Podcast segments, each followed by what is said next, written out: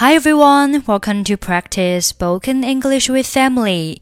欢迎收听和 Emily 一起练口语，我是 Emily。Okay, today's sentence is I must buy some furniture for my new flat.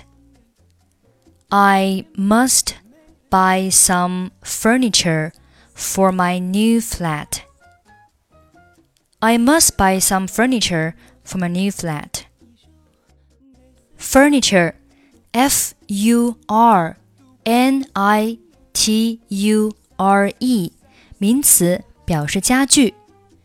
Furniture 是不可数名词，没有复数形式。一件家具可以说 a piece of furniture，许多家具则是 pieces of furniture。比如说 ，I helped him choose the furniture for his house。我帮他挑选房子里用的家具。I want to add some new pieces of furniture for my house。我想在家里添置一些新的家具。所以，I must buy some furniture for my new flat，意思就是我必须给我新买的公寓买点家具。你是要去哪儿吗？Are you going anywhere？是的，我要去百货商店一趟，我必须给我新买的公寓买点家具。Yes, I'm off to the department store. I must buy some furniture for my new flat. 是吗？那你得六点之前去，因为今天他们关门早。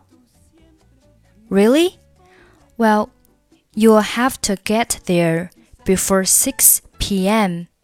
because they close early today. 好的，谢谢你告诉我这个消息。Okay, thanks for that information. 别忘了，如果你买了什么东西，一定不要自己背回家，否则你的背痛要更加严重了。Remember, if you buy something, you mustn't carry it home. Otherwise, your back will get worse.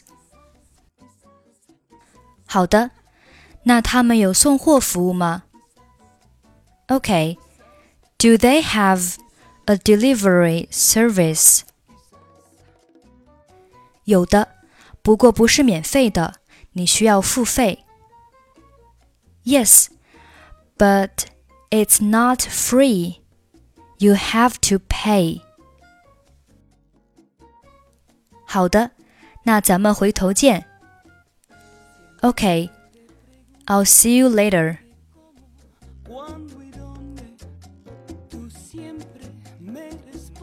Are you going anywhere?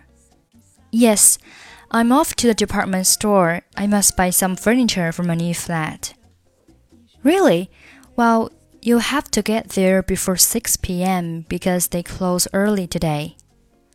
Okay, thanks for that information.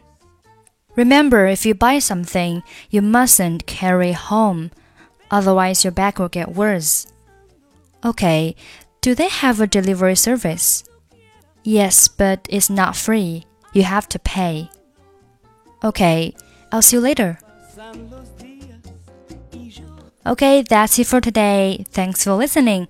I'm Emily. I'll see you next time.